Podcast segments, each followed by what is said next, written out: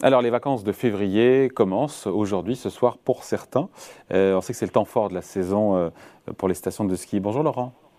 Bonjour David. Laurent Saillard, journaliste au magazine Le Revenu. Est-ce que c'est pour autant judicieux, c'est bien dire en vacances évidemment, est-ce que c'est judicieux pour autant et même rentable d'investir dans euh, l'immobilier à la montagne? On entend de plus en plus que les prix sont de plus en plus chers. Hein. Alors, en tout cas, effectivement, euh, on peut se poser la question parce que vous vous rappelez quand même le, contexte, euh, euh, David. Hein, c'est que la saison dernière, on a eu l'arrêt des remontées mécaniques, donc beaucoup de stations fermées hein, dans l'impossibilité de fonctionner, les restrictions sanitaires. on avait aussi la fermeture brutale des frontières avec le Royaume-Uni, donc ça avait une partie de la clientèle qui était du coup dans l'impossibilité de venir. Bon, tout ça, ça avait bien sûr la saison dernière fortement réduit la fréquentation dans les stations de montagne. si vous y ajoutez les, craintes sur le dérèglement climatique, l'affaiblissement de l'enneigement, c'est vrai qu'a priori on pouvait se dire bon bah c'est mal barré pour euh, pour la montagne et, les stations de ski. Et alors en fait c'est assez étonnant parce que les premiers chiffres qui sortent euh, euh, de plusieurs sources d'ailleurs, euh, semble montrer que ce, ce dynamisme, après ce, ce coup d'arrêt au fond hein, de la saison 2020-2021, le dynamisme de, de, ces zones est vite revenu. Alors, il y a d'abord la Fédération nationale des, des, agents immobiliers, la FNAIM, qui, qui fait état d'une hausse de 8% des prix de l'immobilier en moyenne. Alors, euh, sur euh, ça, ça, inclut certainement bien sûr l'effet de rattrapage hein, par rapport au coup d'arrêt. Je pense que c'est une hausse qu'il faut comprendre comme une hausse un petit peu lissée là sur les dernières années, mais bon, c'est quand même un chiffre très positif, plus 8%. Alors il nous donne des indications euh, avec des prix médians euh, autour de 6500 euros par mètre carré en, en Savoie et en Haute-Savoie.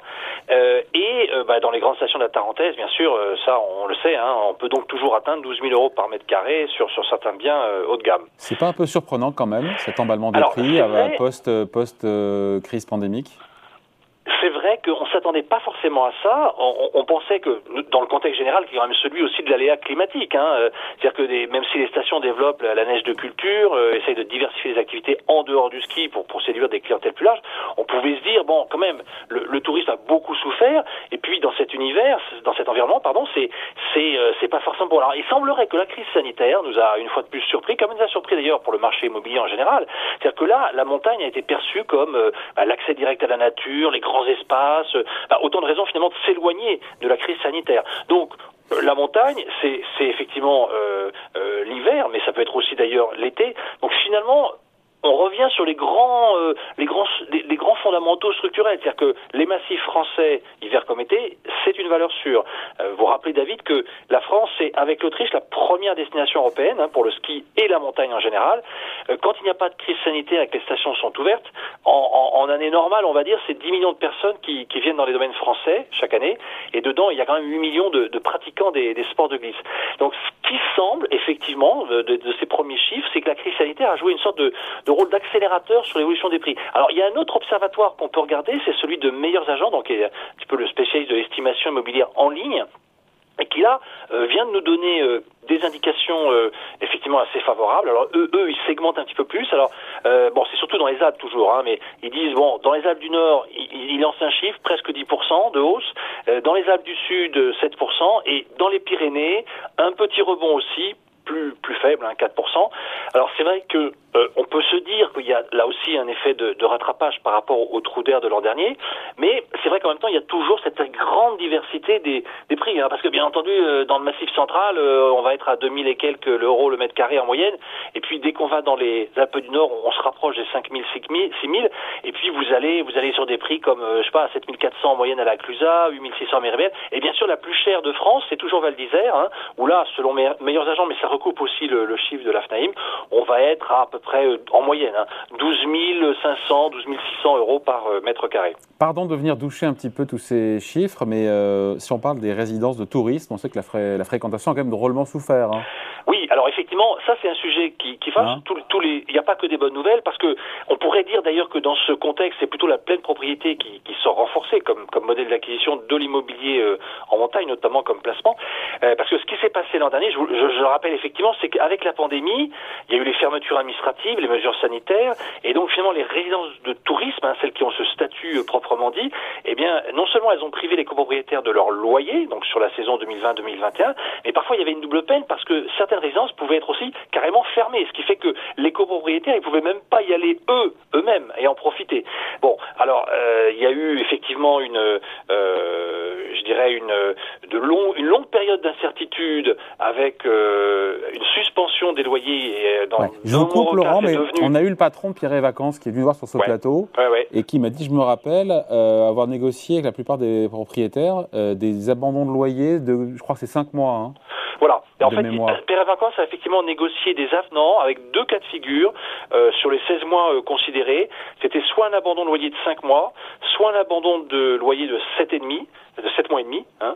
Et euh, en fait, alors à vrai, il y avait des petites compensations éventuelles, bien maigres, mais c'était par exemple l'octroi éventuel de, de bons de séjour, par exemple. Et quand on regarde les autres acteurs du, secteur, euh, ils ont fait un petit peu des choses comparables avec des variantes. Parfois, ils ont, c'était l'allongement de la durée du bail. Euh, on augmentait le nombre de séjours possibles pour le propriétaire en nombre de semaines. Euh, il y a eu des clauses aussi parfois, dans certains cas, de, de, retour à meilleure fortune, mais au-delà de 2023. Bon, alors ça veut dire que là, c'est clairement, on a eu des mécontents.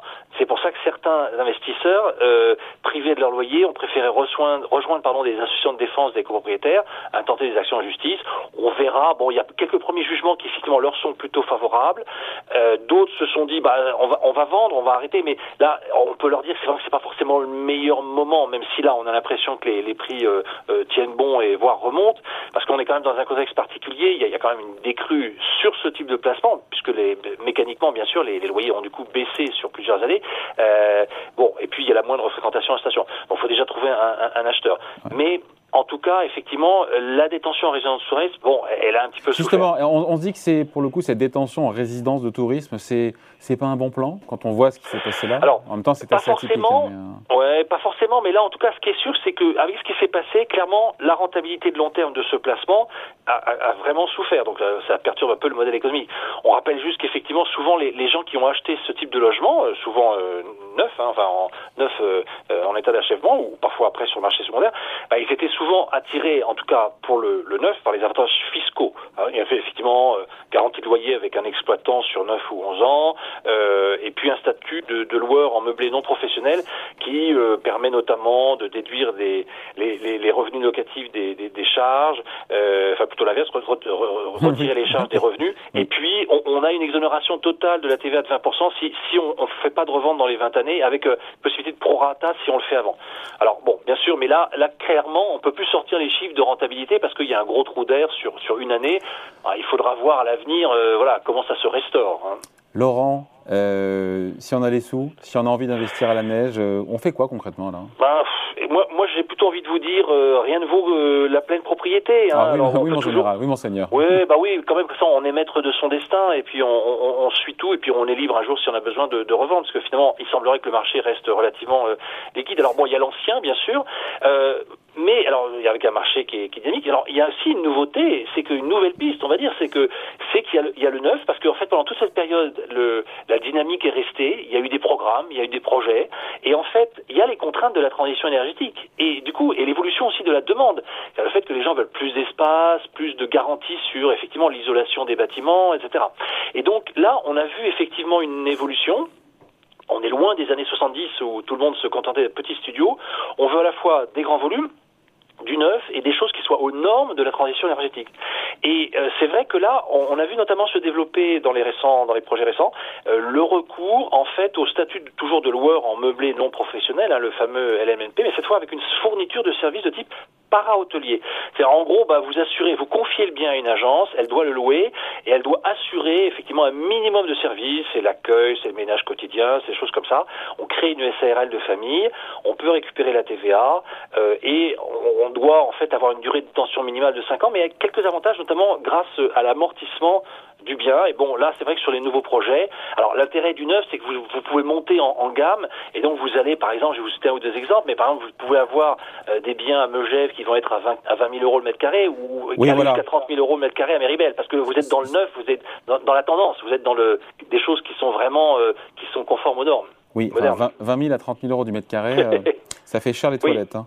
voilà, absolument. Il y a beaucoup de programmes qui sont en cours. Alors c'est vrai que le dynamisme est assez étonnant parce qu'il n'y a pas de vrai coup d'arrêt, euh, contrairement à celui des, remontées mécaniques. Bon, on peut rappeler, David, qu'il y a quand même la faiblesse des taux d'intérêt. Hein, c'est quand même ça facilite les financements. Et puis on a vu aussi, c'est vrai, des promoteurs qui, se sont remis à construire des copropriétés classiques euh, en pleine propriété. Hein, vous avez Promosis à Méribel, par exemple, qui, je le cite parce qu'il est vraiment sur Méribel. Et il a fait effectivement sortir euh, récemment des programmes, mais là, en accordant une attention vraiment particulière à la, finition, à la qualité de construction, au grand volume. Euh, par exemple, il travaille avec l'agence Barnes pour euh, pour la commercialisation des, des, locations. Et là, c'est vrai que quand on est dans cet univers-là, oh, vous allez me dire, c'est pas donné parce que c'est sûr qu'on est dans le neuf. Donc, euh, c'est même si vous n'avez pas 200 000 euros ou que vous pas les financiers, les financer, pardon, à crédit, euh, ça va être dur de faire quoi que ce soit. Et puis vous allez bien sûr bien au-delà si c'est si vous êtes dans les biens de prestige. Donc, il faut aussi oui, parce qu'à 30 000 euros du mètre, si on a 200 000 euros, ça fait pas beaucoup. Hein, ça fait tout petit, ben, c'est même pas un studio. Voilà, ça fait Donc ça veut dire qu'en gros, si vous voulez vraiment quelque chose de bien, il faut aller au-delà du million d'euros. En fait, ce qui va compter, c'est bien sûr le potentiel de valorisation de la station. C'est toujours pareil. Hein. On, tourne un peu dans le club des des, de, des, des, stations très favorisées, haute altitude, très recherchées par la clientèle nationale, etc. Bon, on peut espérer un rendement annuel qui sera plutôt proche de 2% net hein, sur sur 20 ans, euh, avec un objectif au départ brut qui va être plutôt au-delà de 3. Mais en fait, en net, hein, vous serez autour de 2. Alors là encore, encore une fois, ce qui peut vous aider, c'est bah, toutes les contraintes de la transition énergétique. Un promoteur qui a construit effectivement en respectant ces normes et, en se projetant dans le futur, c'est-à-dire des beaux volumes, une belle finition et ça. Et là, effectivement, bon, ça suffit pas. Il faut quand même aimer la montagne, je dirais. Hein. Il faut, il faut du plaisir. Euh, il faut, euh, voilà, il faut pas que le raisonnement euh, soit purement financier. Voilà, c'est ça qui est. Euh, voilà, avec des mais... mises de départ qui sont aussi peu, parfois plus faibles dans d'autres stations. Il n'y a pas que les Alpes. Oui, alors bien sûr, si on va effectivement, voilà, si on va dans les stations notamment de moyenne altitude, euh, on trouve. Mais là, il faut que ce soit une station capable aussi de bien fonctionner l'été. Alors si c'est Megève, par exemple, c'est à la fois haut de gamme, mais en même temps, ça fonctionne toute l'année. Tu dis abordable, là, Laurent. Il me parle de Megève. Oui. Et si vous êtes vraiment sur des stations abordables, si vous cherchez effectivement du euh, bien en dessous de, de, de 5 ou 4 000 euros le mètre carré, là effectivement, vous avez le risque de l'enneigement. Bon, mais il y, aura toujours de gros écarts, effectivement. C'est important, effectivement, qu'il y ait une dimension plaisir, en tout cas, parce que si vous n'aimez pas la montagne et que vous n'aimez pas y aller et en profiter un peu vous-même, je pense que le raisonnement financier ne va pas suffire euh, pour vous déclencher. On comprend mieux pourquoi on appelle ça l'or blanc. Absolument. Voilà. À lire donc, j'imagine, cette semaine dans le revenu. Qu'est-ce qu'on y a d'autre à part la montagne? Eh bien, dès aujourd'hui, on peut aussi euh, se plonger Les dans un superbe dossier. des meilleurs experts. Oui, sur l'analyse technique, alors c'est un petit peu, euh, c'est effectivement un peu technique, mais bon, c'est un petit peu tous les scénarios de, de, quelques experts que nous avons, que la rédaction a interrogés, et sur euh, leurs scénarios, haussiers ou baissés par rapport à, l'environnement boursier, euh, très intéressant. Et on, on, fait aussi un petit, on fait un focus, pardon, un, bon focus sur la chimie verte, c'est-à-dire en fait cet univers des, des valeurs de la chimie qui en fait essaye d'être, on va dire, dans le, dans, dans, dans, la perspective de, de, de de, ne pas utiliser forcément les, les énergies fossiles. Et euh, là, on, on, on, fait le point sur cette valeur en particulier, euh, sur ces alternatives donc euh, dans l'univers de, de, la chimie. Voilà donc pour ces nouvelles pistes pour investir à la montagne, c'est-à-dire notamment dans le revenu de cette semaine. Merci Absolument. beaucoup Laurent. Salut. Merci David. Bye. Au revoir.